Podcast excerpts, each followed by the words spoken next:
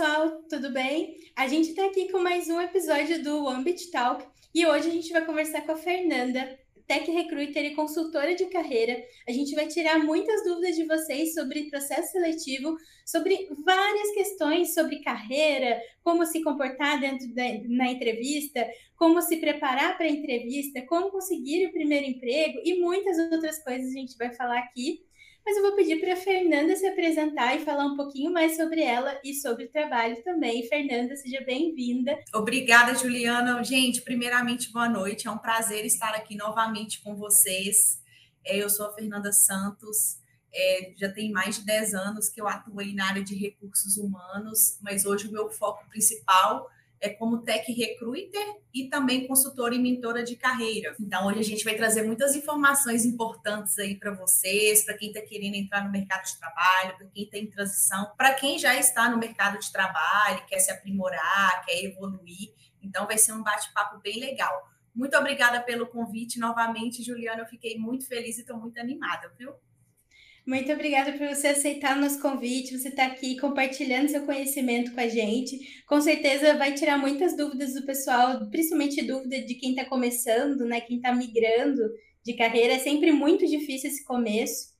É, mas para começar assim, para a gente entender é, o que, que faz uma tech recruiter, como que é a formação, por exemplo, você tem formação em recursos humanos, em tecnologia, como como funciona essa área assim, de, de tech recruiter? Porque a gente sempre participou de processo seletivo, isso bem antigamente, que era o RH da empresa, enfim, e tudo isso mudou, né? Tá sempre mudando, é claro, mas como funciona esse processo assim? Bom, é, não tem obrigatoriedade da pessoa ter uma formação em tech recruiter, apesar de já existir no mercado formações, tá? A pessoa não precisa vir da área de RH. A gente tem esse conceito de que antigamente quem fazia recrutamento só quem era da área de RH, hoje não. Então, tem muita gente na área de tecnologia que é tech recruiter, vendas, comercial, marketing, tudo. E assim, eu julgo muito importante ter uma formação, porque é ali que a gente tem um norte mesmo de como que faz, a gente aprende mesmo, porque as vagas de tecnologia são vagas totalmente diferentes de vagas que a gente tem o hábito de fazer, que são aquelas vagas mais tradicionais, de área administrativa, e a vaga tech ela é um pouco mais específica. Então, se a gente não tiver um conhecimento um pouco mais profundo da área, a gente tem uma dificuldade maior. Não é impossível, tá? Então, quem quiser arriscar aí no mercado, ser tech recruiter mesmo sem formação, tem como. Porém, muitas empresas, ao contratarem é, esse profissional, ele procura saber se essa pessoa tem algum curso na área, como que ela se atualiza, porque hoje já tem isso, né? Então, o, o, a profissão Tech Recruiter, inclusive o MEC, já institucionalizou o Tech Recruiter como profissão. Então, eu assim, eu acredito que em pouco tempo a gente vai, já vai ter faculdade voltada para isso porque justa, é, é uma profissão mesmo. A gente está dentro do RH, mas é diferente, não é aquele recrutamento Sim. tradicional que a gente tem costume. É muito parecido, então, com a área de tecnologia mesmo, né? Porque a gente, nas várias especialidades, não necessariamente a gente precisa ter a faculdade, a formalidade ali. Algumas empresas não exigem, algumas exigem, então é algo muito parecido com Sim, isso também. Eu acho que, que o Tech Recruiter é mais uma profissão da área de tecnologia do que do RH. Isso é minha visão, tá, Juliana? Não, não sei Sim. se todo mundo pensa isso. Porque a gente está muito inserida nesse meio. Né? A gente fala linguagem, a gente fala de tecnologia o tempo todo. Então, assim, a parte de recrutamento é só um a mais ali no trabalho, né? É a consequência Sim. do que a gente precisa saber. Então, assim, eu vejo o Tech Recruiter muito mais como profissão da área de tecnologia do que propriamente dentro do RH, justamente porque qualquer pessoa de qualquer área pode atuar como Tech Recruiter. Então, não precisa ser especificamente é, da área de recursos humanos. Muito interessante isso, a gente entender, porque muitas vezes quando o candidato vê, quando, outra, quando a gente vê de fora, né, que a gente está se candidatando nas vagas, a gente acredita muito que Tech Recruiter é da área de RH, tem uma formação em RH. Então é muito interessante a gente conhecer realmente isso e entender como funciona. Não, e não é. E assim, eu falo para quem já é profissional da área de tecnologia, tem uma facilidade muito grande de recrutar Claro que a pessoa vai precisar, às vezes, de desenvolver uma habilidade de comunicação, né, de entrevista, como entrevistar alguém, porque não é simplesmente entender da tecnologia, tem muita coisa por trás disso, mas já é uma facilidade, porque aquela pessoa que já é uma desenvolvedora, por exemplo, ela vai saber é, entender que aquele perfil está aderente ou não para uma vaga que talvez ela esteja trabalhando. E tem muita gente da área de tecnologia migrando para a área de tech recruiter justamente por isso, porque já entende, gosta da área e tal, e às vezes não está tão feliz ali na área do desenvolvimento, então migra aí para a área de tech recruiter. É, fica mais fácil também avaliar por essa questão que já tem esse conhecimento de tecnologia, né? Bem interessante isso. E assim, Juliana, tanto que tem tantos, tem tech recruiters que eu conheço que querem estudar a tecnologia, fazer faculdade de análise de sistemas, ciência da computação, justamente para ter esse know-how mais técnico, né? Que nem sempre a gente tem. A gente tem que estudar, correr, buscar, é, correr atrás e tal mas tem, tem tech recruiters que vieram da área de RH e hoje faz uma, uma faculdade aí da área de tecnologia justamente para entender um pouco melhor. E aí vai trocando, eu acho que os papéis inverteram muito, né?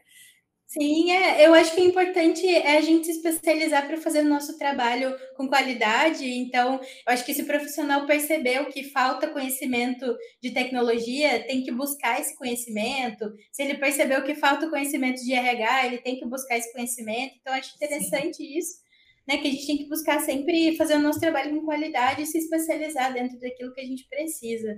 Exatamente. Muito interessante.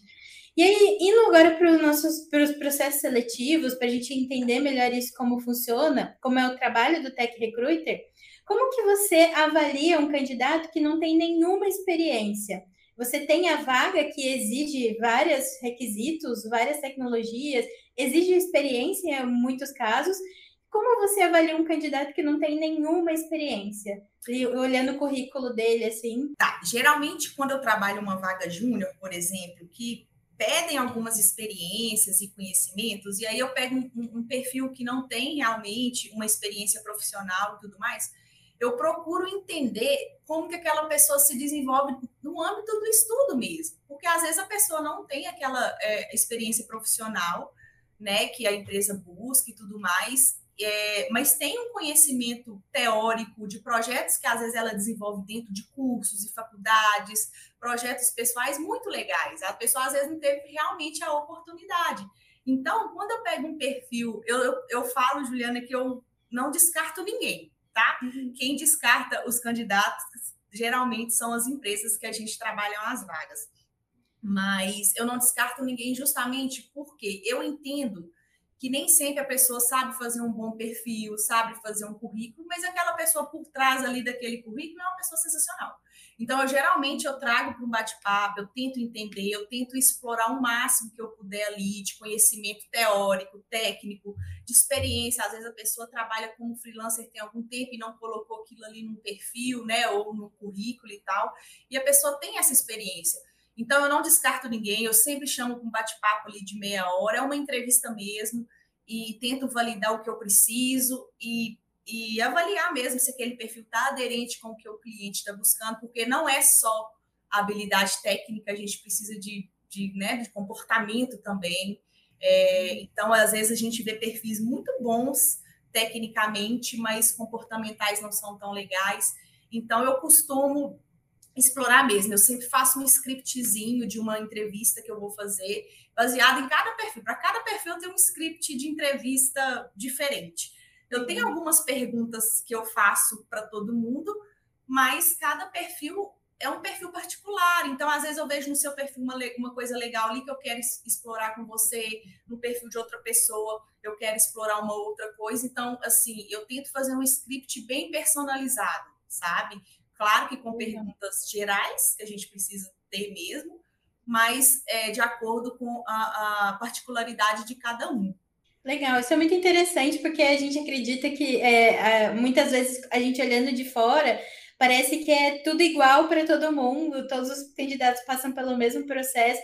É, as etapas são basicamente as mesmas, mas aí tem a questão do perfil que você falou, né? Que tem que avaliar, enfim. Sim, tem algumas coisas que são iguais em todas as empresas, por exemplo, entrevista com RH, etapa é, entrevista técnica, mas tem empresas que aplicam testes, tem empresas que não, tem empresas que encaminham para um teste comportamental, tem empresas que encaminham para um outro tipo de teste. Então, assim, eu tenho experiência com empresas de processos extremamente longos, que eu vejo isso como um ponto bem negativo, é, na visão de candidato e de recrutadora, porque a gente perde muito tempo e a gente perde muito candidato no meio do caminho. E é, lido com empresas que têm etapas, é, processos curtíssimos. Então, a gente traz para o bate-papo conosco, já vai para o bate-papo com o RH, o RH gostou, já vai para a área técnica, gostou, contratou. Às vezes não tem teste nem nada.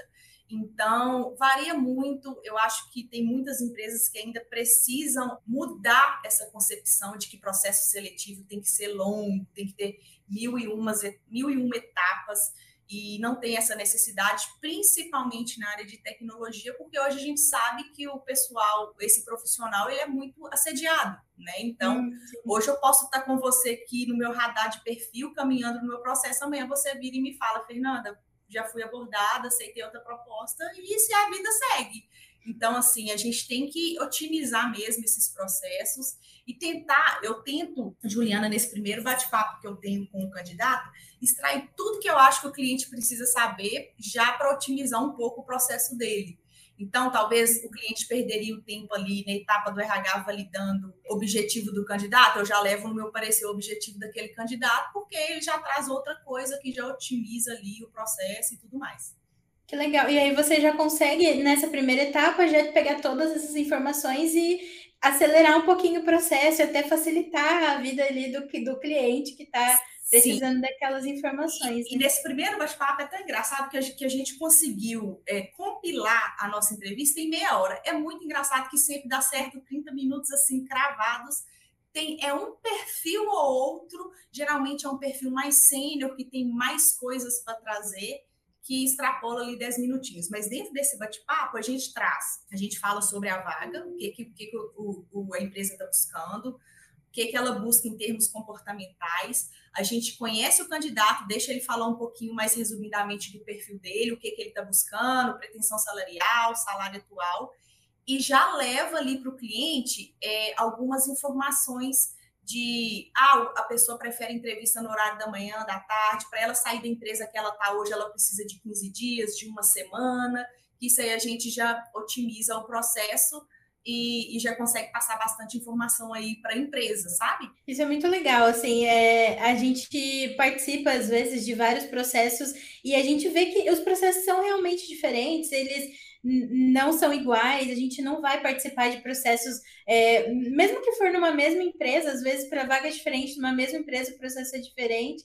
E aí eu queria assim, se você pudesse classificar uma etapa do processo seletivo que você acredita que o candidato deve se preocupar muito, deve se preparar bastante, é, é etapa-chave, assim, que você acredita, ou não tem isso? Todas as etapas são importantes? Eu acredito que a etapa mais importante é a entrevista com o RH. Por quê? Quando a pessoa vai para uma entrevista técnica, ela já sabe ali o técnico. Se ela foi para aquela entrevista é porque alguém julgou que tecnicamente ela está apta. Então, quando a pessoa vai para uma entrevista de fit cultural, eu acho essa palavra assim, é um termo, na verdade, né? Uhum. Fit cultural, muito abrangente. Por quê? Na minha concepção, o fit cultural é saber se, se a pessoa está minimamente dentro das expectativas que a empresa tem. Expectativas o quê? Salariais, horário de trabalho, culturais, né, que está muito dentro que da cultura ali da empresa e tudo mais. E assim, eu vejo candidatos sendo desclassificados às vezes em entrevistas de fit cultural por coisas assim bobas, sabe? Que às vezes ele falou uma palavrinha ali que já não já desclassificou ele na hora. Então, eu acho que a maior preparação e assim, não precisa preocupar e tal, ficar, nossa, meu Deus, vou para o fit cultural. Não é isso, é levar a verdade, mas não aquela verdade nua e crua que vou falar aqui e não quero nem saber. Não.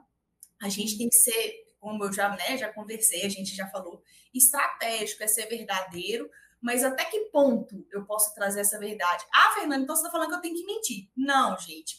Vamos aqui falar assim, ah, como que você lidava com o seu gestor na outra empresa. Vamos supor que eu e meu gestor, a gente dava super mal, a gente brigava muito, eu achava ele um chato, eu vou virar e vou falar isso na entrevista? Não vou.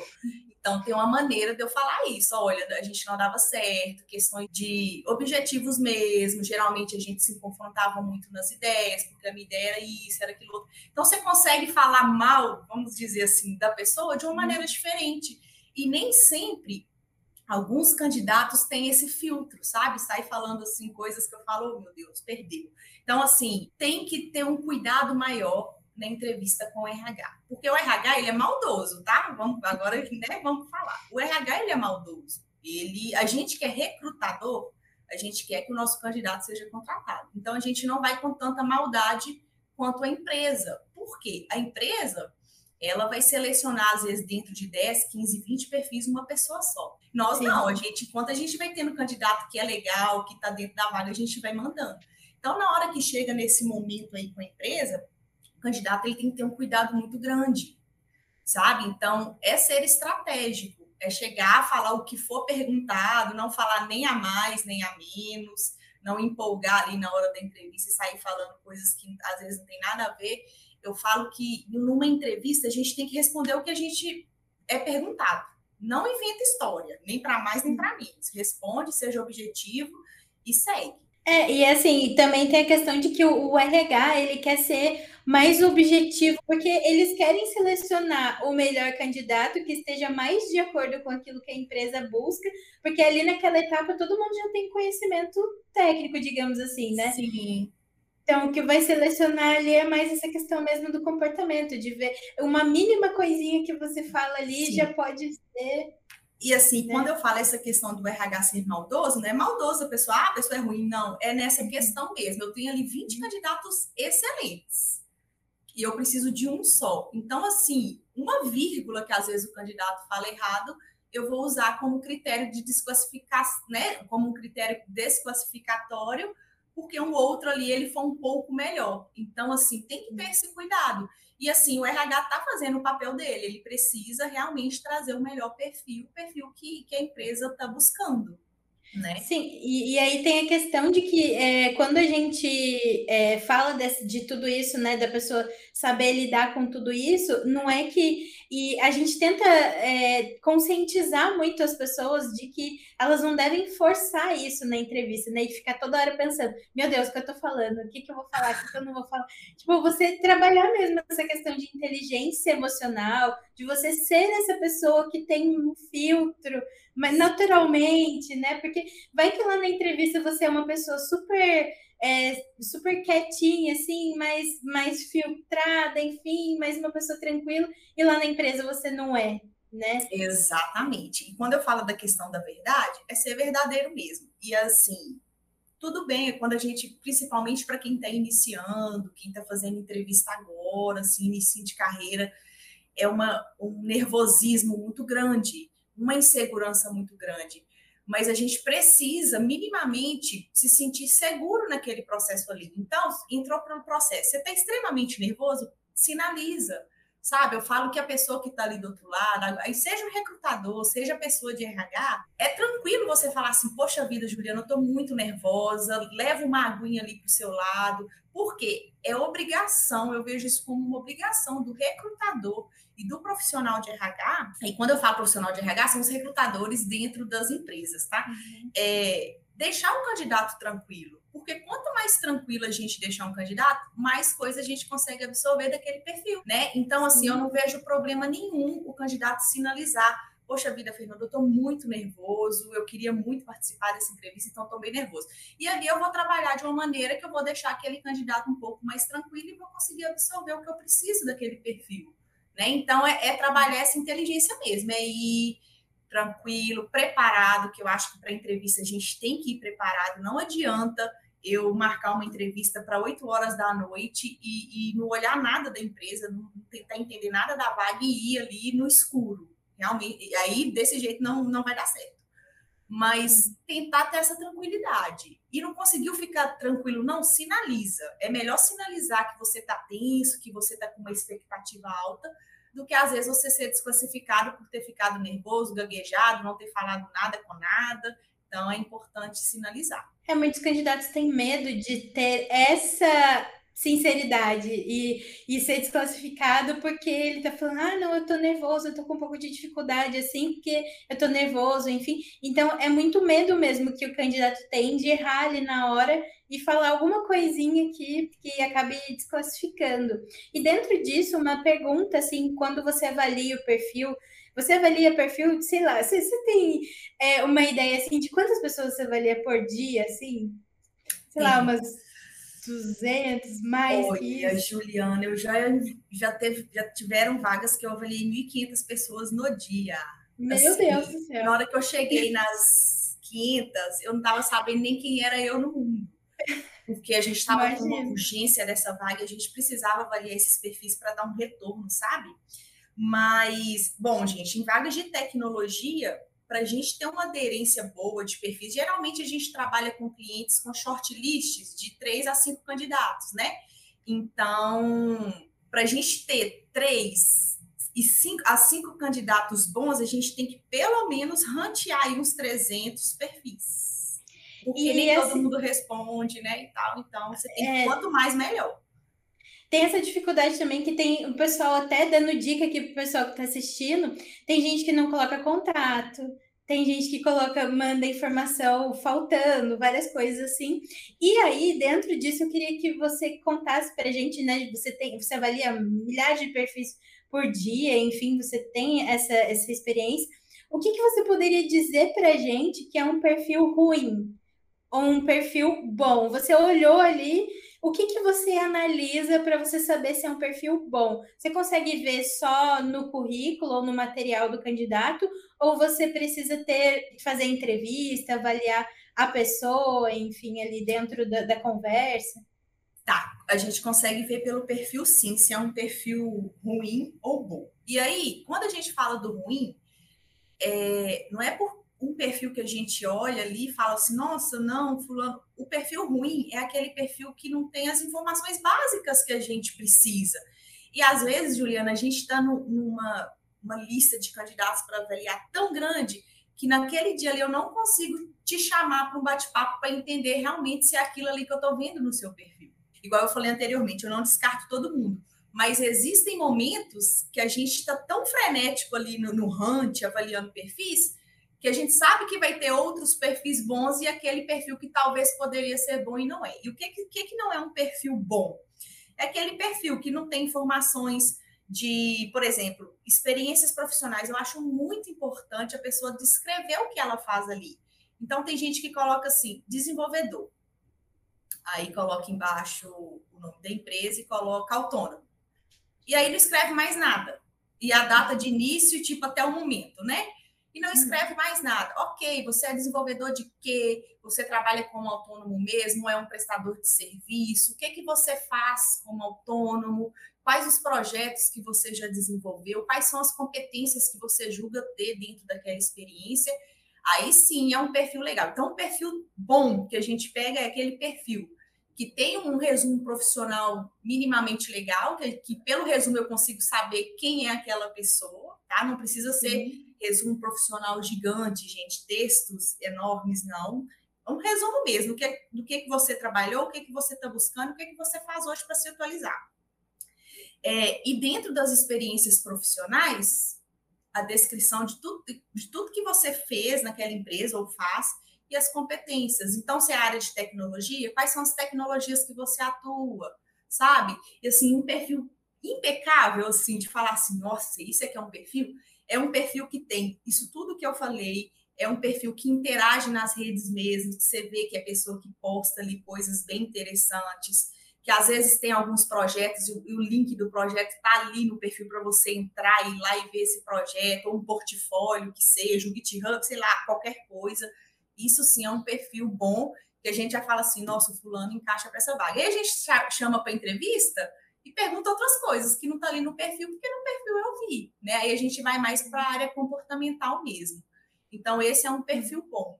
E ali é, você falou sobre interação nas redes sociais, enfim. É, vamos pensar numa situação aqui. Se você vê um candidato que tem realmente um perfil bom, que tem todas as informações completas, tudo que você precisa ali, mas aí você entrou no perfil dele lá no LinkedIn e você percebeu que ele tem uma interação não muito legal ali na rede, né, com algumas falas talvez preconceituosas ou algumas coisas nesse sentido. É, mesmo que ele tenha aquela bagagem técnica toda, ele tem um perfil excelente, você chamaria esse candidato para uma entrevista que participaria desse processo seletivo ou não? Isso poderia atrapalhar esse candidato? Pode atrapalhar sim. Inclusive, eu já precisei desclassificar. Era um perfil assim, falei, nossa, fechei minha vaga. Que a gente é assim, tá? A gente é paranoico. Viu o perfil bom falou, nossa, se aceitar, fechei a vaga. E aí, engraçado, Juliana, que nem sempre, tá? Eu não vou falar que é uma coisa que eu faço com todos os perfis, que não é, às vezes não dá tempo eu olho o que, que a pessoa publica ali. E nesse dia, não sei o que que deu, eu falei assim, deixa eu ver. E eu acho, acho que eu achei o perfil tão, tão legal, eu falei, nossa, deixa eu ver com o que que ele, né, interage, o que que ele publica. E aí eu vi um comentário, assim, dele bem racista, num, num post racista, racista. Aí eu desclassifiquei, porque eu sabia que a cultura da empresa que eu estava trabalhando a vaga não admitia né, posições racistas. Então, assim, eu falo muito com todo mundo que eu converso, com qualquer pessoa, muito cuidado na hora que a gente vai postar alguma coisa no LinkedIn ou comentar, ou que seja reagir com um emojizinho ali, dependendo do comentário, é, isso pode te atrapalhar no processo, sabe? Eu outro dia eu vi um post de uma menina assim, ela meio que fez um desabafo, uma recrutadora, e falou que o LinkedIn hoje está um pouco rede social mesmo, sem ser profissional, o pessoal falando de política, né, de, e tudo mais. O pessoal caiu matando no post dela e assim ela custou, eu acho que ela nem conseguiu reverter a situação. Então, às vezes você precisa fazer um desabafo, chama um amigo ali, desabafa com ele sabe? Nem tudo a gente pode publicar em LinkedIn e comentar e reagir, porque isso pode prejudicar de, de alguma forma. Então, dependendo ali do que eu vejo, eu não, não continuo, não chamo candidato para o processo, não. E ali também no LinkedIn a gente consegue ver as últimas atividades, né? Então, qualquer reação que a pessoa colocou em qualquer coisa fica no perfil dela. Sim, e aí todo mundo que entrar vê ali, então é realmente uma coisa. É... e aí a gente entra numa discussão que uma vez a gente estava falando sobre isso, né? Que é, numa mentoria, a gente falando sobre personal branding, como que você se comporta, como você se posiciona, né, sua marca pessoal, enfim. Daí alguém perguntou assim: "Ah, mas então eu não posso ter minha vida pessoal? Eu não posso ter lá no meu Instagram, postar minhas coisas pessoais e enfim, isso vai me prejudicar no processo seletivo? Eu vou ter dificuldades por causa disso?" Então, é, é a questão de tudo que, é, como o pessoal brinca, né? É, profissional sênior sempre fala depende, mas depende mesmo. Você pode, né? Desde que você tenha bom senso no que você está fazendo ali, né? Exatamente. Assim, eu geralmente eu não estendo uma avaliação de Instagram, essas coisas não, tá? Mas ali dentro do LinkedIn, eu acho que a pessoa tem que tratar de coisa profissional mesmo, sabe? Quer discutir política? Vai discutir no Twitter, que todo mundo fica lá enlouquecido discutindo, vai discutir. Eu acho que é um direito de todo mundo se posicionar, falar, expor suas ideias, só que tem os lugares certos né? Sim, então, e assim... tem a forma certa, né? Também, como você estava falando, você, você pode se posicionar, mas de uma forma respeitosa, de uma forma que você não atinge outras pessoas, que você não agride outras pessoas, né? Então, você pode fazer, mas de uma forma mais é, sutil, né? Sim, exatamente. E eu falo que a gente que é da área de RH, é, recrutador, em, em qualquer área assim que, que lida com pessoas, a gente não pode tomar partido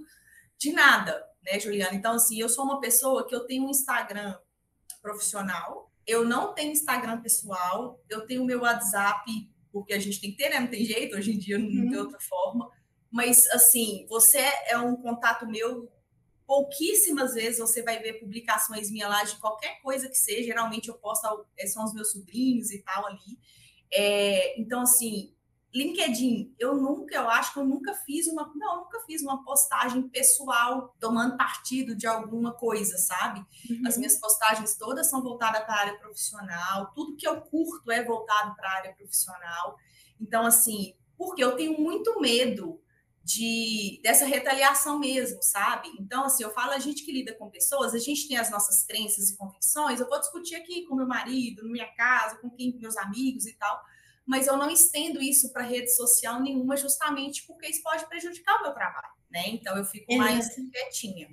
É, isso é muito importante, né? A gente ter esse filtro, ter esse cuidado com a nossa apresentação pessoal e profissional também, né? Sim. E aí, é, vai até numa outra pergunta que eu ia fazer para você. O que, que o Tech Recruiter avalia ali no perfil do candidato? Ele avalia a parte técnica, o conteúdo, a organização? O que, que você avalia ali de tudo que você vê? É, o que, que você avalia ali? Você olha os projetos, vê se na parte técnica, assim, se faz uma avaliação técnica ou não? Bom, é muito engraçado. Eu falo que o olho da gente ele fica treinado, né? Eu entro no perfil, eu a primeira coisa que eu olho ali é aquela descriçãozinha que a pessoa tem embaixo do nome, né? Da, da... Principalmente porque quando eu faço uma busca no LinkedIn, me aparece uma lista com 10 perfis. E o que é que aparece para mim nessa lista? É o nome da pessoa e o cargo dela, né? Então, a primeira coisa que eu olho é aquilo ali. Então, tá de acordo com o que eu estou buscando? Eu desço lá nas experiências. É muito engraçado. Eu sou uhum. meio que de trás para frente das coisas. Aí tem alguns perfis que tem lá três experiências assim aparecendo e tem, um, e tem algumas que não aparece. E aí, o que, que eu faço? Eu gosto de ver a vida do candidato de baixo para cima. Eu quero ver como que ele começou, como que ele foi evoluindo. Eu não consigo avaliar de cima para baixo, tá? Isso confunde minha cabeça. Então, assim, eu geralmente olho as experiências, aí eu vou lá no resumo profissional. Porque quando eu olho as experiências, eu consigo ter uma ideia do que, que aquela pessoa faz e vou ali no resuminho e vejo se tem alguma coisa que ela acrescentou, que não está ali me mostrando, sabe? E aí, gostei, do, da experiência, gostei ali do resumo profissional, eu vou ver as outras coisas, cursos que às vezes a pessoa tem na área, se é uma vaga que exige formação, eu vou lá e vou, vou ver, se é uma vaga que exige inglês, espanhol, aí é um perfil que eu vou ter que validar isso. Então depende muito de cada vaga. Mas o meu olho clínico, ele vai no nome, experiência profissional e o resumo profissional. E depois eu vou olhando as outras as outras coisas. Cada um acho que tem um método, tá? Então, hum mas eu faço assim e rapidinho eu consigo é, entender se aquele perfil tá bom ou não. E quando, é, no caso, o candidato não tem experiência, você avalia pela formação ali como você faz isso? Quando o candidato ele não tem experiência profissional, mas vamos supor que ele colocou lá um resuminho profissional, que ele é estudante, que ele está buscando e tudo mais, aí lá embaixo ele colocou algum curso, alguma faculdade que ele está fazendo. Aí eu avalio isso, ó, a pessoa está estudando, o que, que ela está estudando? Ah, está estudando tal coisa. E aí, se a pessoa coloca algum projeto, algum GitHub, algum link que me leve para alguma coisa daquela pessoa, eu entro, eu olho. Então, assim, é, o perfil ele tem que estar tá minimamente com alguma informação que faça o recrutador ou a empresa de RH, né, os RHs das empresas, entender o que, que aquela pessoa ali busca, o que, que ela faz. Quando você faz isso, a vaga ela não pede experiência, ou mesmo nas vagas que pedem experiência, você considera esses candidatos que não têm ali várias, por exemplo, quem está migrando ou quem está começando? Depende muito do alinhamento com o gestor da vaga. Antes de, de buscar os perfis, eu faço o alinhamento. E dentro desse alinhamento, eu procuro entender com o gestor se a gente quais os tipos de perfis que a gente pode trazer. Olha, Fernanda, eu preciso de experiência de no mínimo um ano de estudo e profissional. Ok, então vou trazer perfis que eu vejo que tem minimamente isso. A gente pode trazer quem atua como freelancer, quem atua como autônomo, a gente pode trazer pessoas que têm uma empresa própria. Então, eu tento validar essas coisas que a gente vê nos perfis para eu conseguir trazer. Então, por exemplo, se a pessoa, se o gestor fala assim comigo, Fernanda, eu não posso trazer, mesmo sendo uma vaga júnior, um perfil que tenha só estudo. Aí, ok, eu vou olhar aquele perfil e aí, infelizmente, né, eu não vou conseguir trazer para aquela vaga. Mas geralmente depende muito do alinhamento com o gestor para a gente ir validando os perfis, sabe? E essas pessoas que você é uma dica, né, para essas pessoas que não têm experiência e podem ser chamadas para essas vagas e tal, é, o que, que você recomenda que elas foquem assim na, na parte de apresentação, na apresentação pessoal, na apresentação profissional? O que, que você, já que a pessoa não tem experiência, né, a, apresentação pessoa, profissional dela seria mais ele a parte de estudos mesmo, né, digamos assim. mas você acha assim que o que ela poder, o que ela precisaria focar ali naquele momento para melhorar o perfil dela? Tá, então vamos supor que a pessoa hoje tá um dos alunos aí da escola, desenvolvedor full stack, e aí o que, que, eu, que, que eu oriento? Debaixo do nome já coloca ali a profissão que você quer, independente se você é ou não. Se está estudando, se não está, coloca lá, desenvolvedor full stack, coloca algumas tecnologias lá que a pessoa já estuda e tem alguma habilidade. O resumo profissional para essa pessoa que não tem é, experiência é muito importante. Uma vez eu vi um resumo profissional de um perfil júnior que eu fiquei encantada, assim, achei, falei, gente, que gracinha. Aí eu chamei esse menino para um, um, uma vaga que eu tinha júnior, zero experiência que a empresa queria, ela, a empresa ia ensinar o pessoal, elas só queriam saber se ele tinha pelo menos noção ali do front-end, era uma vaga front-end. E aí eu chamei esse menino, ele foi até o final, foi, foi, foi, participou de todos os testes e aí a empresa meio que demorou um pouco para dar o retorno, ele foi chamado para uma outra oportunidade. E aí, Juliana, me fez refletir que, por mais que ele não tenha experiência profissional, o tanto de processo seletivo que ele participa. Justamente Sim. por isso, porque o, o, o, resumo profissional dele, assim, sucinto, sou fulano, tenho tantos anos, estou estudando tais e tais tecnologias, desenvolvi, eu, assim, lembrando bem, bem por alto, assim é, desenvolvi projetos tais e tais, ele colocou o linkzinho lá do Drive, era no Drive os projetos dele, nem era GitHub nem nada. Busco é, oportunidades na área tal, tal, tal, estou disposto a aprender, e assim, sucesso, sabe? Então, é isso, não precisa preocupar, meu Deus, tem que colocar uma experiência, não, se apresente, fala o que, que você estuda, fala o que, que você busca.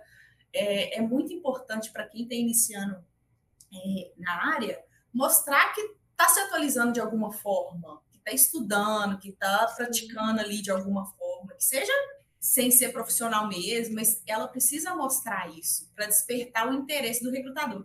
Eu falo muito com meus candidatos, gente, a gente precisa ter um LinkedIn legal, porque eu vendo vocês através do perfil do LinkedIn seu. Se for um LinkedIn ruim, a empresa que eu estou fazendo a vaga não vai querer chamar. Eu já conheci, mas ela não. Então, assim, Sim. você tem que despertar ali na empresa e no recrutador vontade de chamar você, pelo menos, para um bate-papo. Aí, no bate-papo, você vai lá e arrasa. Sim. É a sua hora. E aí você falou desse candidato que já tinha uma, já acabou aceitando uma outra proposta. Minha pergunta é: se o candidato acaba recusando uma proposta ou acaba saindo no meio do processo seletivo, porque já tinha outra proposta, já tinha outra, ou desistiu, enfim, ele acaba sendo, ele acaba ficando mal visto pelas empresas, assim, ou pelo recrutador? Eu choro assim uma semana de tristeza. Mentira, não, não fica não. Aconteceu isso comigo recentemente. Eu fechei uma vaga que era uma posição e aí eu apresentei dois candidatos, a empresa contratou os dois, era uma posição só. E aí um começou assim bem rápido e o outro ele iria começar tipo no próximo mês. Falei, então beleza. Aí tô tranquilo e tal. Passaram-se uns dias, o, o, a menina do RH da empresa falou: Fernanda, o fulano desistiu, ele teve uma proposta e tudo mais. É, então, eu estou sinalizando para a gente trazer outra pessoa e tudo mais e tal. Beleza, aí fui lá no fulano, né? Falei com ele assim, não acredito que você fez isso comigo. Ele, ai, Fernanda, desculpa. O que, que eu posso fazer para te ajudar? Eu falei, nada, vai ser feliz. Eu, assim, faz parte, isso faz parte, sabe, Juliana? Por isso que eu gosto sempre de trabalhar com uma shortlist e eu sempre tenho um candidatozinho na manga ali. A não ser que seja uma vaga muito difícil, que a gente não consegue ter tanta, tanto candidato. Mas assim, isso acontece, ele não é mal visto. Ele falou comigo assim, Fernanda, eu vou tentar, mas se não der certo, eu posso te procurar? Pode me procurar sim, porque é um bom perfil. Ele não desistiu por algum outro acontecimento, né, que não seja de oportunidade mesmo. E aí a empresa não quis igual, ele até falou que ele tinha recebido a proposta um pouquinho a mais do que a empresa já tinha feito para ele, aí a empresa não conseguiu chegar e tudo mais. E ok, e, e, tá, e tá tudo certo, sabe? Não, eu não vejo isso com maus olhos, porque eu sei que isso faz parte do processo de, de recrutamento.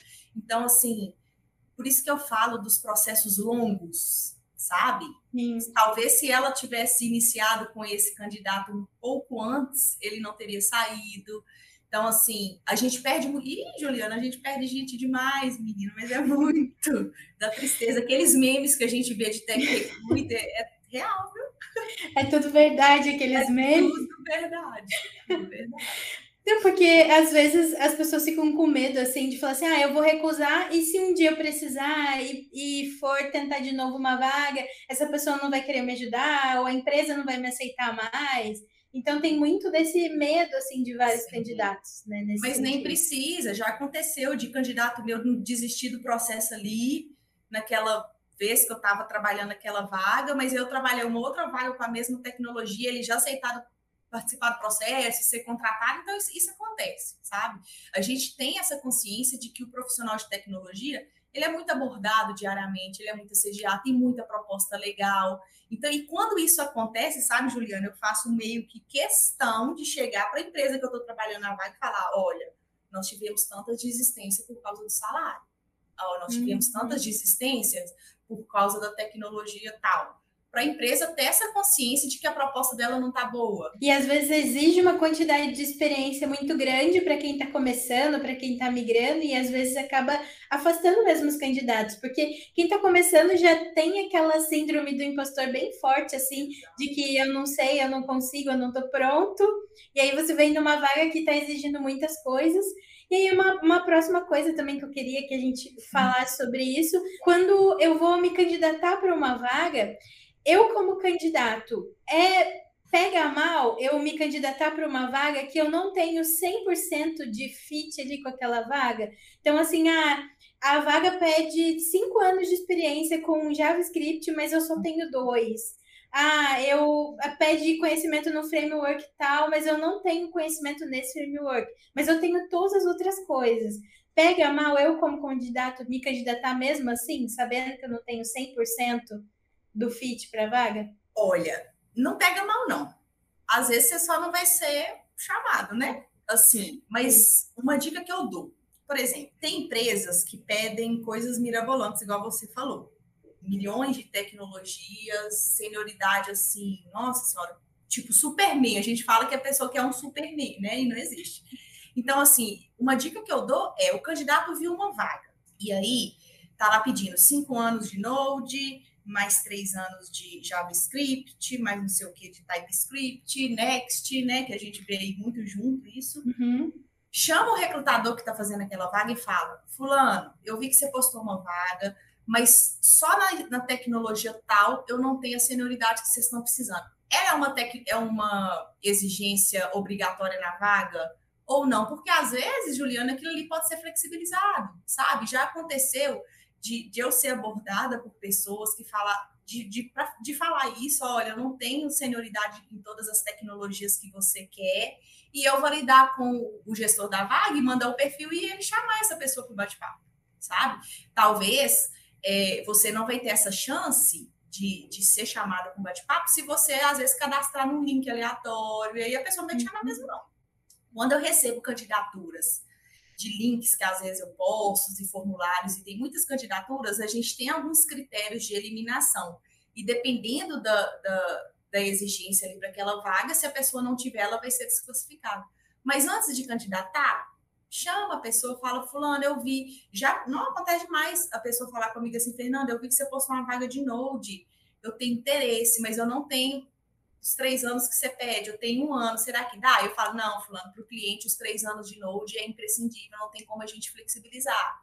Sabe? Então a gente vai negociando isso, porque realmente tem gente que não tem os três anos de Node, mas é craque no resto. Sim, é verdade. Então, por isso é, acontece muito, porque como a gente tem muita tecnologia hoje, a gente escolhe trabalhar com algumas, pode ser que ali na vaga a empresa peça uma tecnologia específica que o candidato pode aprender ali durante o trabalho, às vezes a pessoa tem uma facilidade de aprender, mas também a empresa tem aquela exigência específica que às vezes é, é fundamental para o trabalho, Sim. né? Então. Geralmente, a gente que é de consultoria de recrutamento, quando a gente vai fazer o alinhamento com os gestores, eu friso muito essa questão. Ó, a gente tem a lista de tecnologia. Dentro dessa lista aqui, o que, é obrigatório? Ah, tal e tal. O que, é o diferencial? Porque nem, nem tudo aquilo ali é obrigatório, não, gente. Não existe, né? ser humano no mundo que tenha tudo que eles pedem. Tá, e aí dentro dessas obrigatórias, quanto tempo que vocês querem? Ah, eu quero cinco anos de novo, já, mas estou pagando ali 10 mil, nós não vamos achar. Ou você flexibiliza o tempo ali, ou você aumenta o valor da, da, do salário, sabe? Então a gente tem essa troca. Agora, eu acho que empresas que têm o RH já dentro da empresa e tal, eles não têm muito esse tempo de ficar negociando ali e tal, então geralmente eles publicam o que, que chega ali mesmo e vai. Né? Então, Sim. eu tento negociar o máximo que eu posso, por quê? É uma dificuldade para a gente também fechar a vaga se for uma vaga dificílima. Né? É que tem muitas exigências, assim, precisa, às vezes precisa ter um nível de senioridade maior, e quem tem esse nível de senioridade maior já está empregado. Então, é, mais... é um salário, né, gente? É 20 é. mil. Gente, eu já recebi assim, retorno de abordagem e a pessoa me pedindo 48 mil. Falei, meu filho, eu não consigo. Então, assim. A gente consegue isso até mais, mais trabalhando para o exterior, né? Se você receber um salário em dólar, talvez convertendo, você chegue nesse valor. É, hoje mesmo eu entrevistei um, um rapaz que ele recebe 6.500 dólares numa empresa americana, que isso convertendo dá mais ou menos 33 mil. Só que tem dois meses que ele não recebe lá, por isso que ele está buscando oportunidades, voltou para o Brasil, sabe? Mas a pretensão dele ainda está alta, 20 mil. E, e, aí, dentro disso, é uma pergunta que eu tinha anotado aqui para fazer para você. Todas as vagas, eu, eu assim, dificilmente, eu acho que eu, eu só vi umas poucas vezes na vida vagas que já trazem o salário ali.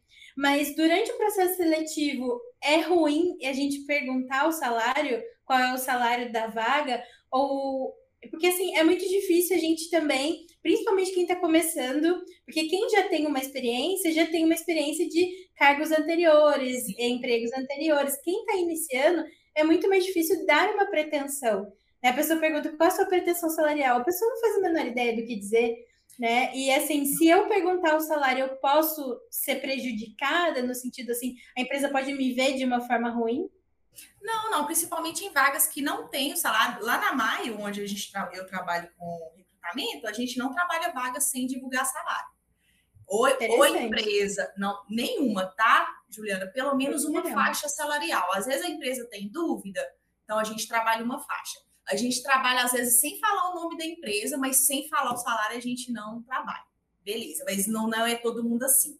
Então, eu vou trazer aqui para vocês algumas dicas de como que você vai com a sua pretensão ali para a entrevista e como uhum. perguntar que é natural, faz parte, você está ali no processo. Aí o recrutador vai falar, seu fulano, você tem alguma dúvida? Tenho, ô, ô, Juliana. Eu vi que vocês não divulgaram a faixa salarial. Você consegue me abrir? É o jeito de perguntar, né? Também. Uhum. Você consegue me abrir agora? Como que que vocês estão pensando aí, tal? Que aí ela vai, aí ela devolve essa pergunta. Mas qual que é a sua pretensão? Que é assim, né?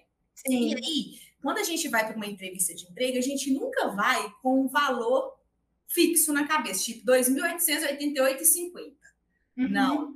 Geralmente, antes da gente ir para uma entrevista, a gente precisa fazer uma pesquisa rápida de mercado ali. Então, por exemplo, gente, hoje o Google fala rapidão, né, para gente. Quanto é um salário de desenvolvedor full stack júnior no mercado? Vai falar lá mínimo. E aí você vai com uma faixa que é legal para você. Então, por exemplo, vamos supor que um júnior aí hoje está ganhando de 3 mil para cima. Se for menos, é estágio. Então, vamos lá. E assim, o júnior de 3 mil para cima, o 3 mil é um júnior que não tem experiência zero, tá? Porque o júnior que já tem uma experiênciazinha é 5 mil.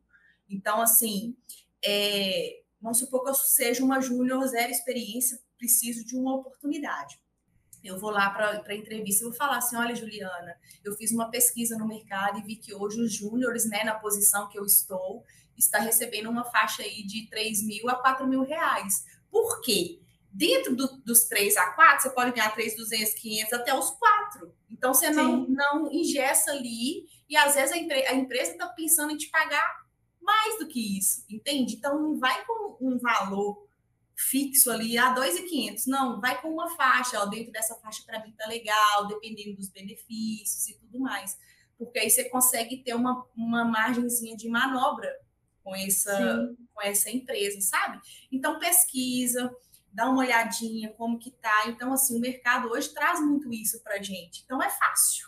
Não precisa ir leigo sem, sem saber nada e voando aí como que está o mercado, não. É, é que muitas vezes a, o medo é você falar uma, um valor muito alto e aí a empresa te desclassificar porque você falou esse valor alto, ou você dá um valor muito baixo e a empresa que queria te pagar mais acaba te pagando menos porque você quer receber aquilo. Mas a empresa que é honesta, né? Vamos falar assim, por exemplo, quando, quando o, você faz essa pergunta, ah, qual é a faixa? E, ele, e, e o recrutador te devolve e você fala, quando você finalizar, você fala assim, tá dentro do que vocês estão é, trazendo para a vaga. Aí a pessoa vai ter que falar. Como é que ela vai falar assim, ah, não posso falar? Pode Sim. acontecer, né, Juliana? Eu acho que eu não duvido de nada, mas enfim. Já aconteceu, já aconteceu comigo. É...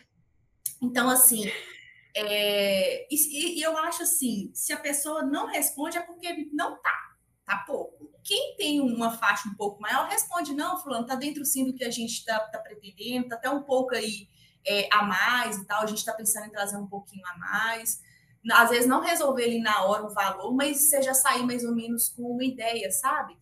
E assim, a pessoa ela não pode ser desclassificada porque ela perguntou, bom, isso na minha no meu pensamento como recrutadora, tá? Porque ela perguntou uma faixa salarial. E quando, assim, não aconteceu, mas, por exemplo, se um candidato me perguntar uma faixa salarial e eu não souber, eu falo, olha, fulano, eu não tenho ainda, eles não abriram, mas eu acredito que seja, porque quando a gente faz o alinhamento de vaga, a gente tem pelo menos uma noção noção a gente tem. E outra coisa, como a gente vive muito esse mundo, a gente já tem uma noção de quanto um júnior ganha, um pleno ganha, um sênior ganha.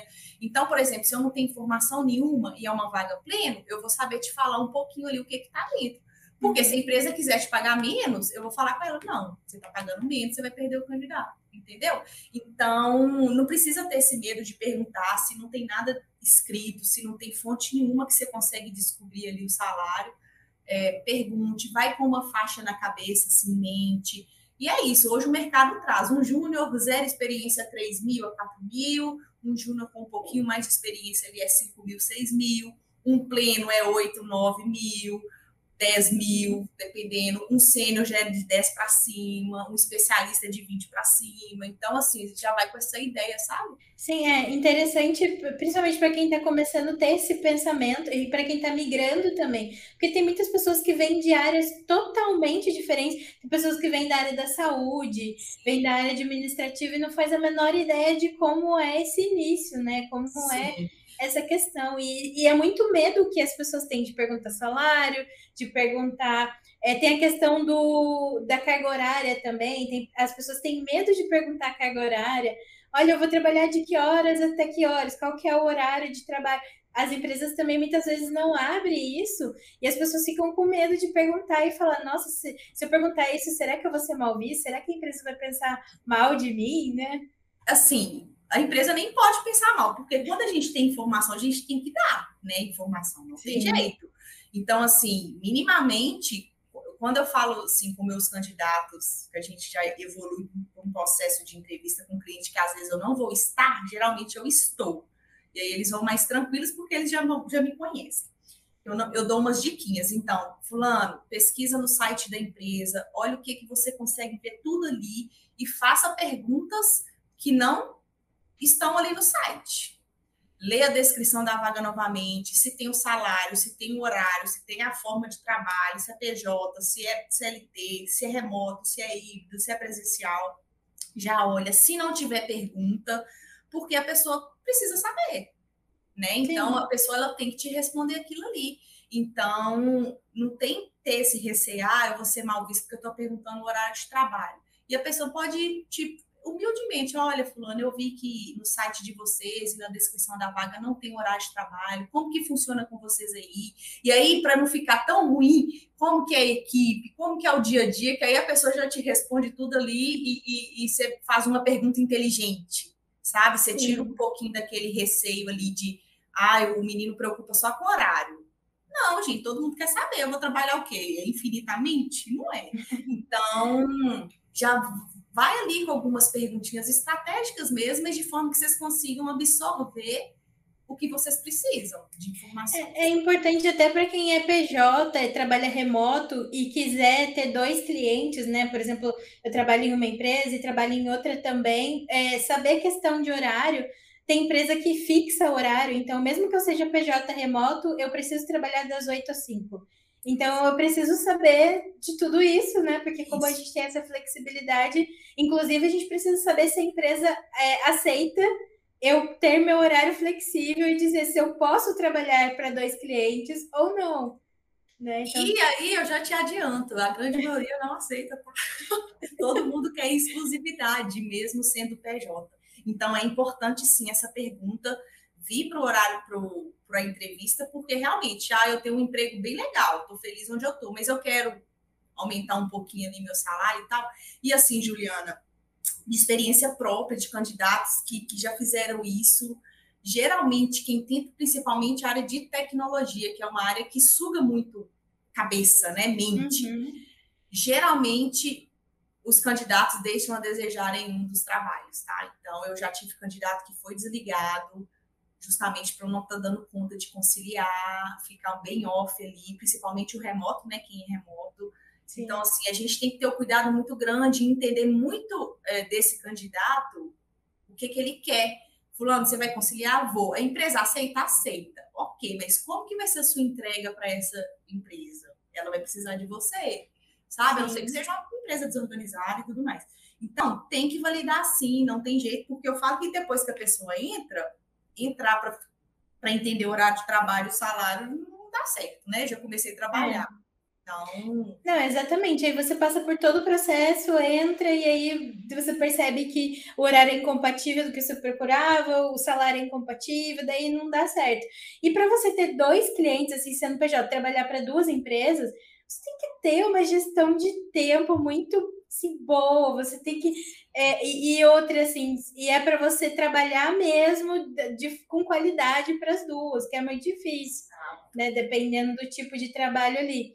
Então, não é só pensar no salário também, que ah, eu vou trabalhar para duas, vou ter dinheiro, mas e, e, o seu profissional, né? E, e, e, o seu, a sua, a, vida, a sua né? imagem ali, sua vida fora, como você vai fazer. Ah, eu faço final de semana, faço à noite, mas isso é uma coisa que não se sustenta muito, né? A longo prazo, não dá certo. Ninguém consegue, a não ser que seja, por exemplo, hoje eu dou só manutenção na empresa que eu trabalho há anos e eu tenho uma reunião ali uma vez por semana com a galera e tal, né? Porque uhum. já tá uhum. tudo ok, tudo funcionando.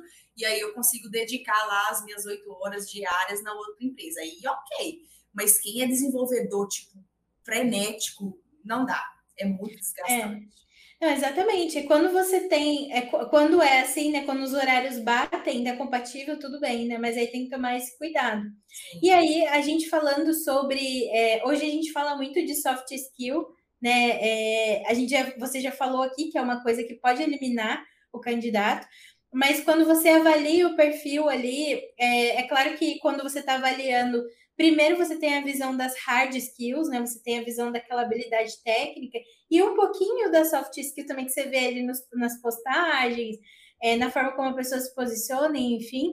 Mas ali dentro do, do perfil, quando você trabalha na vaga, o que, que, o, o que, que seria mais importante, assim, é, para as pessoas se preocuparem em desenvolver inicialmente? Soft skill ou hard skill? Qual das duas elimina um candidato? Bom, as duas. Eu acho que as duas eliminam. É muito engraçado. Não existe um perfil, bom, pelo menos eu nunca vi, que tenha somente habilidades comportamentais. Eu acho que não existe, sabe? E mas existem perfis que tenham só habilidades técnicas, né? Então, assim, uma coisa que hoje eu trago que, que tem vindo muito pesado assim das empresas em relação a, a soft skills mesmo é aquela pessoa que fica pouco tempo nas empresas. Então, por exemplo, quando eu olho um perfil e as habilidades técnicas, mas Juliana fica dois meses, cinco meses, seis meses, sete meses, eu entendo que Juliana não se fixa em lugar nenhum e não é uma habilidade comportamental dela, né, seguir no trabalho. E aí eu vou, aí eu começo a criar coisas na minha cabeça, tipo, ah, Juliana, talvez ela saia porque ela sempre tem uma proposta por causa de dinheiro, ah, e aí o que, que acontece, tá, Juliana? Eu não desclassifico nesse primeiro momento, não. Eu sempre trago com bate-papo para eu entender, porque às vezes a pessoa realmente tem ali os motivos de sair daquela empresa. Ah, minha empresa passou por um layoff, ah, eu fiquei sem projeto, não fui alocada em lugar nenhum. ah, eu estava recebendo um salário inferior ao que eu estava trazendo. Então, assim, eu tento entender. Mas hoje as empresas têm pegado muito pesado em perfis que têm que tem essa troca, sabe, de, de emprego muito recorrente. E aí, o que que tem que considerar? Lógico que entre um e outro, por exemplo, fiquei um ano e meio numa empresa, fiquei seis em uma, daqui a pouco eu tô dois em uma, fiquei mais três. Ok, né? Porque realmente pode ter acontecido alguma coisa mas a gente vê perfis que é desde o início, dois meses, três meses, cinco meses, até, até agora, no momento atual. Então a gente tem que ter esse cuidado. E aí é meio que polêmico isso. Eu convivo com pessoas que são da área de tecnologia, então, e aí às vezes eu, eu, a gente entra nesse assunto, gente, eu falo com os meninos, vocês estão pulando demais, eu falo pulando de galho em galho, aí eles, ah, porque vocês não entendem, vocês acham que a vida nossa é fácil e tudo mais. Eu sei que não é, né? E hoje o mercado ele tá aí, ele tá oferecendo, ele tá agressivo. Mas a gente tem que ter um cuidado, sabe, nessa troca. E assim, eu acho que tanto soft skill quanto hard skill desclassificam o candidato. A gente tem que ter o um equilíbrio dos dois. Não ser só experiência técnica e não ter mais nada, e nem ser só soft skills e, e não ter mais nada. E quando eu falo só soft skills, já aconteceu de, de eu ir para entrevista com Aí nem foi na área de tecnologia, não, porque de vez em quando eu pego algumas vagas tradicionais para fazer assim. Do candidato super simpático, falante. Só que aí, na hora que a gente entrava muito no âmbito técnico dele ali, ele enrolava, sabe? Enrolando uhum. ali para responder e tentando ser agradável. E isso não é legal. A gente já percebe que a pessoa não tem aquela habilidade que a gente precisa.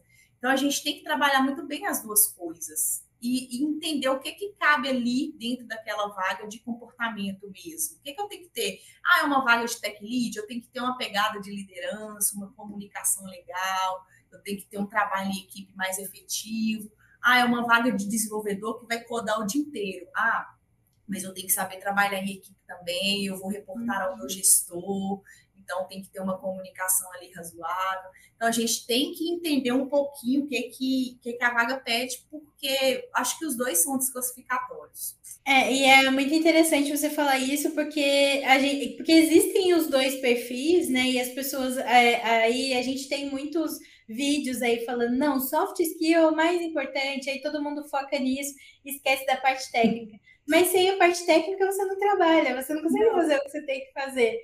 Então, é, é meio que um conjunto ali, né? A gente já falou da questão do LinkedIn, você vê as postagens da pessoa ali, falando coisas que não são muito legais, por mais que seja um candidato perfeito, tem um perfil incrível ali, muito bom, mas aí a gente tem que avaliar essas coisas. E, assim, quando, quando você recebe o perfil da vaga, a empresa escreve aquelas habilidades mesmo ali, por exemplo, comunicação, trabalho em equipe, proatividade, aquilo ali vem da empresa ou vocês auxiliam nesse conjunto? Assim? Algumas vagas vêm da empresa, Outras a gente ajuda, porque nem tudo que eles pedem cabem ali no, no perfil. E assim, uma dica que eu trago para quem está iniciando mesmo e tipo, nossa, eu não tenho habilidade técnica, assim, não tenho.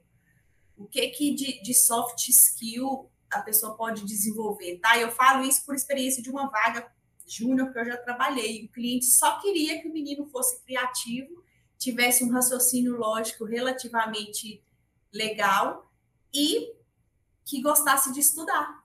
Então, assim, são três soft skills, entende? Então, assim, quem está começando, que tem, não tem tanta habilidade técnica, desenvolve outra coisa. Então, eu vou ser criativa, eu vou criar as coisas, eu, eu vou estudar aqui meu raciocínio lógico, vou tentar fazer os códigos.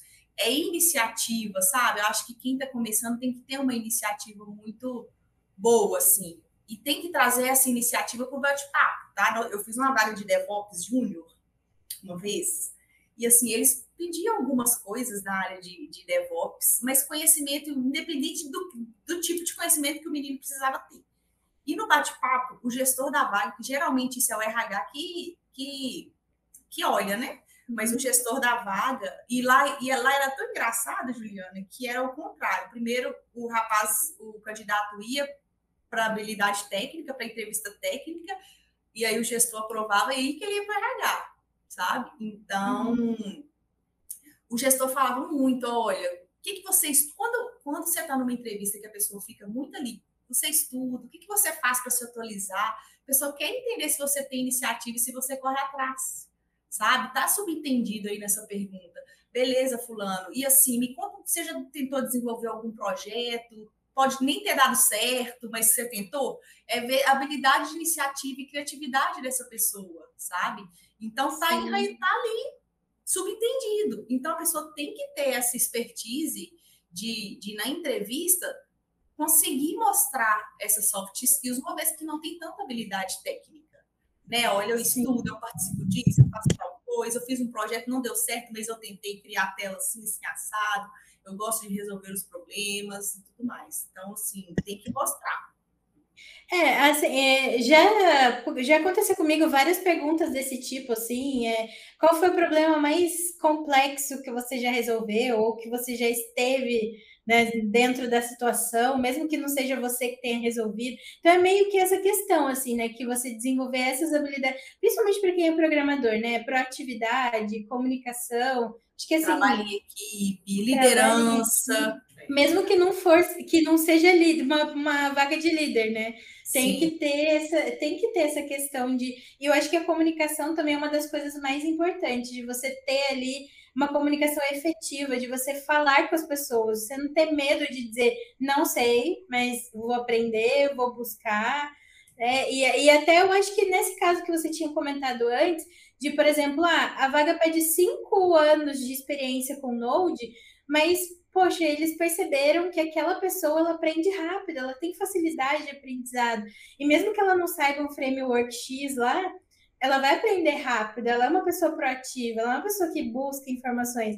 Então, isso é uma coisa que ajuda muito, né, nesse, nesse sentido também. Então, eu acho que a soft skill, ela ajuda muito você a desenvolver a hard skill.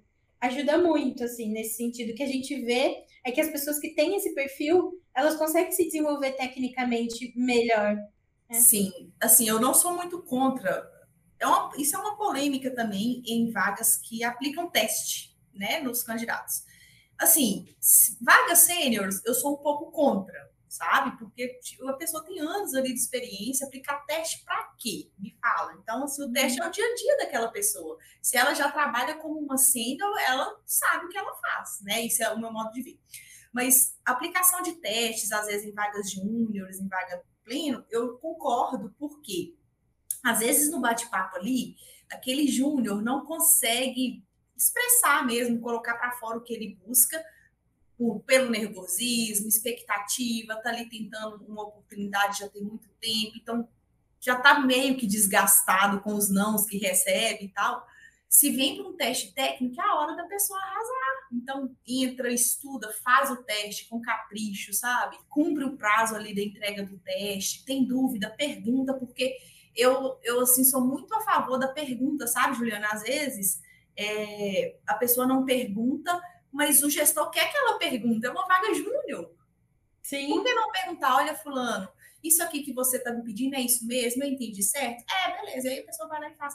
Então, assim, eu acho super válido o teste para vagas mais iniciantes, porque é o momento que a pessoa tem de, de mostrar o que, que ela é capaz tecnicamente, né? Porque ela não tem ali o que dizer, às vezes, numa entrevista. E aí, linkado a isso, ela tem que fazer uma entrevista de soft skills legal. Então, é insegura, uhum. né? Comunicar legal, falar ali o que, que ela está buscando, para ela conseguir evoluir aí para essa etapa do teste e conseguir ser contratada. Sim, muito, isso eu acho que é uma das coisas mais importantes, assim, que a gente foca bastante aqui também no curso de, de tentar fazer o, os alunos terem esse pensamento, porque é, tudo isso que você falou agora, essas dicas, elas não valem só para o processo seletivo, porque quando você for contratado, você precisa continuar sendo essa pessoa que cumpre prazo, que busca informação, que pergunta e tal. E, e um profissional júnior, é o pessoal tem medo de perguntar, que fala assim, ah, vou ficar perguntando muito, eles vão perder a paciência comigo. Mas tem que saber também a hora de perguntar, de pesquisar, de buscar informação antes de perguntar. E tem todas essas questões muito importantes assim que a gente precisa é, ver para a nossa própria vida, né? Não é só para o processo seletivo em si. E eu acho interessante, talvez, ali no momento em que o candidato ele vai ser é, comunicado que ele vai passar pelo teste, perguntar, olha, fulano, beleza, se eu tiver alguma dúvida no meio do processo, eu posso te mandar um e-mail perguntando e tal. Isso já mostra que a pessoa ela tem uma iniciativa. Se a pessoa falar assim, não, é um teste que eu vou avaliar realmente o que, que você sabe ou não, ok, você continua lá. O que você sabe, você faz, o que você sabe, você não faz. O que você não sabe, não faz. Mas se a pessoa falar, não, pode mandar assim, gente, pergunte. Eu já tive candidatos desclassificados de processos seletivos júnior porque no teste não fez a pergunta e o gestor queria que ele fizesse essa pergunta. E aí ele interpretou do jeito dele lá, fez errado e acabou não dando certo. Então, eu é falo, porque... o Juliana, assim, rapidinho, a comunicação, acho que ela é a mais importante de, de, tudo, assim, de todo o processo, sabe? Sim, porque você vê um profissional júnior, é, você entende que ele é iniciante e que ele é o profissional que deveria estar perguntando. Exato. Deveria estar questionando, que deveria estar tirando dúvidas. É todo mundo, até, até um profissional sênior, pleno, a gente espera isso, mas de um júnior a gente espera mais, de certa Exatamente. forma. Exatamente. E eu acho que é isso que a pessoa espera, é essa iniciativa mesmo, é a curiosidade, não ser questionador chato, né? Que tem gente que é questionador e é chato isso. Sim. Mas, poxa vida, fulano, eu tô com dúvida, isso é assim mesmo que eu faço? Ah, beleza, é. E ter essa iniciativa e, e ter essa curiosidade, porque o dia a dia vai ser muito pior. É, e o que eu acho que o que atrapalha também é a pessoa. O que leva a pessoa a ter esse pensamento é que tem muitas pessoas que têm dúvidas, dúvidas que elas poderiam buscar em documentação, que elas poderiam buscar em outros lugares, ela vai direto perguntar. Então, assim, no dia a dia, a gente não vai ter pessoas disponíveis o tempo todo para perguntar. Então, assim, a gente deve perguntar, mas antes a gente precisa tentar solucionar. Se não conseguiu, realmente eu não estou entendendo, busca alguém, né, para esclarecer aquilo. Isso é muito importante. Exato. E para finalizar, é uma última pergunta que na verdade é uma uma consultoria, digamos assim, uhum. para você ajudar a gente. Como que a gente responde quando o recrutador pergunta: Fale sobre você. Quais são os seus defeitos? Quais são os seus pontos fracos? É quais são as suas dificuldades? Né? É muito, é muito assim. E aí, quando vocês perguntam assim, vocês não, né? Não sei se esse é o tipo de pergunta que você faz, mas, por exemplo, o recrutador pergunta assim: fala sobre você. Ele quer saber o quê? De mim, da minha vida pessoal? Ele quer saber de, da minha vida profissional? Ele quer saber dos dois? O que, que a gente fala? O que, que a gente responde? Bom, geralmente, quando a pessoa fala assim, ô, Fulano, me conta um pouquinho sobre você. É um resumão de tudo. Então, é o pessoal, lógico que você não vai falar que você tem um cachorro, um papagaio, não sei mais o quê. Não, gente, eu sou. A, a gente tem que ser muito prático e, e, responder aquilo que é perguntado. Fale sobre você, beleza. Ó, sou Fernanda Santos, tenho 34 anos, moro em Minas Gerais, é, casada, moro com minha família, enfim. Ok, falou. Nas horas vagas eu gosto de fazer tal coisa. Hoje eu atuo como tech recruiter, né? Eu vou eu tô contando um pouquinho da minha história mas já tem mais de 10 anos que eu estou na área de RH, gosto muito do que eu faço e estou buscando uma oportunidade para desenvolver minhas habilidades. Ponto final, acabou, falei sobre mim. Agora, se o recrutador fala, porque pode acontecer, Juliana, me conta um pouquinho sobre a Juliana como pessoa, né? Que uhum. existe isso. Aí você vai falar, olha, Juliana como pessoa. Aí você vai se apresentar da mesma maneira moro com minha família, prezo pela família, gosto de fazer coisas na hora vale. Não me venha falar, gente, Juliana, eu sou ansiosa, eu sou isso, eu sou aquilo outro. Não, tá? Quando a pessoa fala assim, se apresente como pessoa, é isso. O que, que você faz fora do profissional? Aí você não vai contar que você é desorganizada, que você é ansiosa, que você tem TDAH, por exemplo, que você tem isso, que você tem aquilo outro, que você é agitado, que você, sabe, não consigo lidar. Sou temperamental. É, não, gente, esse não é o momento, tá? Tudo tem um momento. Porque às vezes você se desclassifica ali, sabe? Naquela hora. Então, falei sobre mim. Agora me conta um pouquinho sobre o profissional. Aí você vai falar só de profissional. Tem gente que vai falar que toca violão, não tem nada a ver com profissional. Então, assim, é ficar atento na pergunta. E aí, uma pergunta muito chata, assim, acho, me fale um defeito. Então, linkada a essa pergunta, tem várias outras que a pessoa pode te perguntar e que ela quer saber isso, né? Então, por exemplo, fale o seu ponto fraco, um ponto negativo. O que, que você considera que você precisa evoluir como pessoa? Isso tudo é a mesma pergunta. E assim, gente, uma coisa que hoje eu tenho visto que ficou um pouco inaceitável eu acho que isso é uma, uma não é uma doença a palavra, mas é uma coisa que atingiu todo mundo depois de pandemia, é a ansiedade. Hoje em dia, todo mundo é ansioso. Então, é uma coisa que não é legal de falar, eu sou ansioso, ah, eu preciso aprender a lidar com pressão, não é legal. Então, é falar assim: olha, eu tenho, Juliana, assim, que é uma coisa que eu vejo como um ponto vulnerável meu, e assim, eu tenho isso em mente, eu sei que eu posso corrigir, é, eu sou muito falante, sabe? Então, em determinados momentos, isso é uma fragilidade minha, eu tenho isso consciente. E em determinados momentos eu preciso me calar um pouco para o negócio caminhar. Então, é uma fragilidade que eu tenho. Então, é trazer essa fragilidade mesmo, sabe? Não é falar, ah, eu, eu tenho, ah, não tenho muita paciência. Não. Saiba falar o que, que você se considera mais vulnerável, não vê como defeito, porque ninguém é perfeito. Sim. Eu acho até meio feio alguém perguntar qual é seu defeito. Todo mundo tem, né? Então, Sim. não existe. E assim, ah, me fala uma, um ponto positivo. Aí você fala, ah, sou isso, aquilo, outro, e é mais fácil, né, falar. Mas Sim. uma pergunta também que eu vejo que o pessoal tem muita dificuldade e geralmente assim gera um transtorno assim enlouquecido. É, me conta uma situação que você precisou resolver determinada coisa, como que você resolveu. Então, assim, gente, é trazer mesmo, olha, e seja prático, não fique inventando, olha, eu precisei substituir minha liderança em determinado momento, tive tais e tais problemas na época, resolvi assim, assim, assado. Pronto. É prático e objetivo. Não começa a enrolar na história, sabe? Senão você meio que foge um pouco do foco. E até essa consciência, a fale sobre você. É difícil falar da gente, né?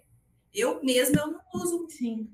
principalmente para a tech, né? Eu não uso esses tipos de perguntas mais porque não, não faz sentido isso mas tem muitas empresas que ainda utilizam sim e tal, mas tem gente, tem milhões de perguntas, e a pergunta sempre tem várias perguntas que sempre querem saber a mesma coisa. Então, fiquem atentos. É aquele insight ali, olha, quer saber se eu sou bagunceiro, por exemplo. Como que você se organiza? É quer saber se eu sou bagunceiro ou não, se eu sou organizado. Ah, como que você lida com trabalho em equipe? Ela quer saber se você briga ali com todo mundo, se é um caos a sua vida ah, como que você resolve problemas. Ela quer saber se você realmente é solucionador de problemas, né? Independente de que forma que é, se você vai, se você corre atrás, se você soluciona. Tem uma outra pergunta também que é bem. Você tem alguma, alguma pergunta aí assim específica? É, teve uma que já me fizeram é, perguntaram assim. Se você fosse viajar para um país desconhecido, você precisasse ficar lá por uma semana, o que você faria? Quais seriam os passos que você seguiria para essa viagem? Nossa senhora, é igual falar assim, se você fosse um bicho, qual que você seria? Cristo?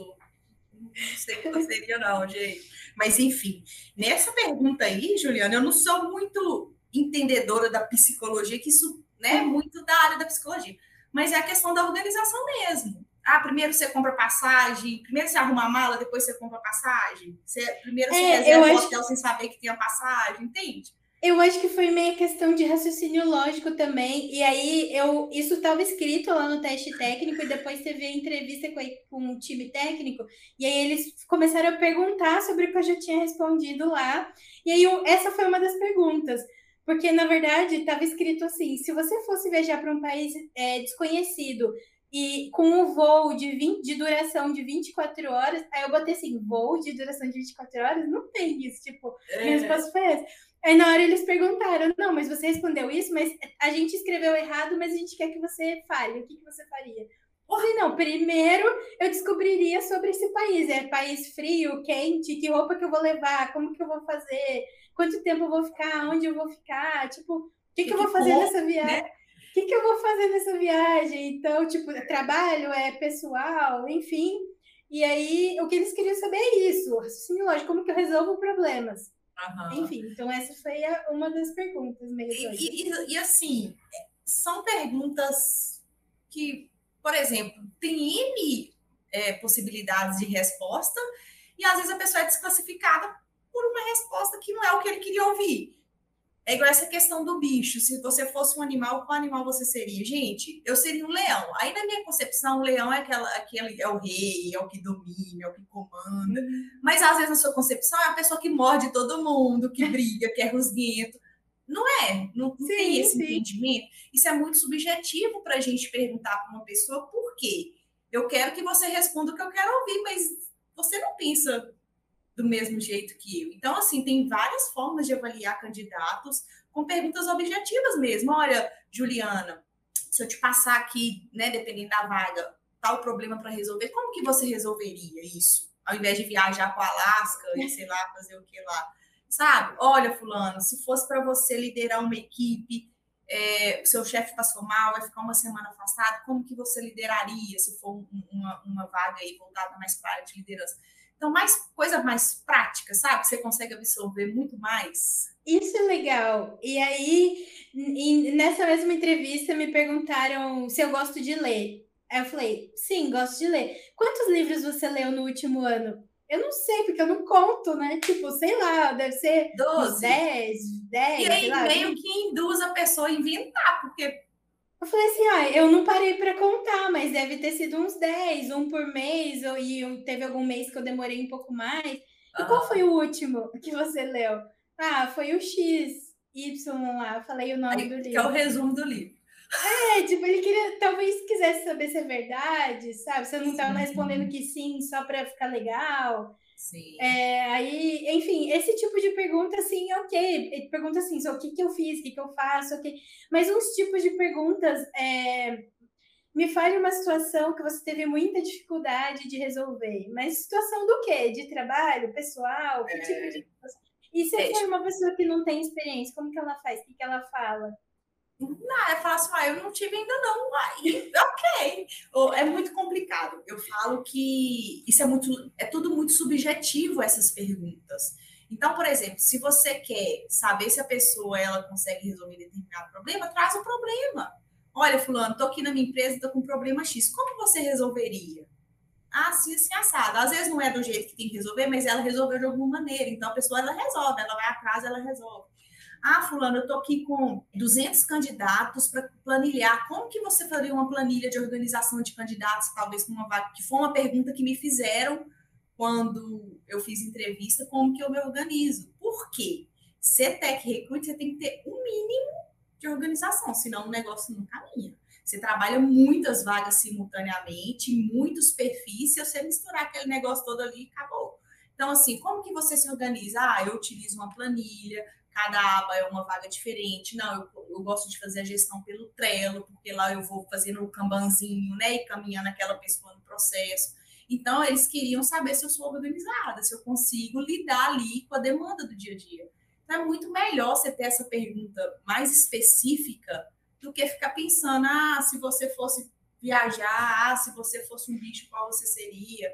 Assim, a psicologia, ela responde tudo, né, Juliana? A gente também Sim. não pode... É, falar que não dá certo e tudo mais, porque eles têm sim é, a maneira de como que eles avaliam e tudo mais. Mas eu, em alguns momentos eu vejo isso como desnecessário, sabe? É, eu vejo também que o mais importante é você fazer a pergunta direta e a pessoa responder. É claro que a, o problema é que eu já, algumas pessoas já falaram sobre isso, que, ah, se eu perguntar, você vai dizer que sim. Se eu perguntar, você vai meio que sugestionar a sua resposta para uma coisa positiva, porque você sim. acha que eu vou responder. E aí, fazendo umas perguntas meio que assim, para meio que enganar, sei lá, desviar um pouco o foco do objetivo central, a pessoa acaba respondendo a verdade, só que de uma forma diferente ali, né? Enfim. Mas eu acredito que um caminho legal é perguntas objetivas mesmo, Sim. voltado para o que ela vai fazer. Uma pergunta que eu meio que mudei a maneira de como eu faço nos meus processos de entrevista é para saber quanto tempo que a pessoa precisa para sair daquela empresa e ir para outra que eu estou contratando. Antes eu falava assim, é, fulano, quantos dias você precisa para sair da sua atual empresa? porque a gente sabe que às vezes as empresas não esperam tanto. Aí eu induzia você a falar assim, não, uma semana. Hoje eu já mudei, porque eu preciso entender se aquela pessoa ela larga o serviço de qualquer maneira ou se ela tem minimamente responsabilidade e respeito ali com aquela equipe para ela fazer essa transição. Então, Sim. hoje eu pergunto assim: para você se desligar e fazer a transição para outra empresa, quanto tempo você precisa? Aí o POP me responde: 30 dias.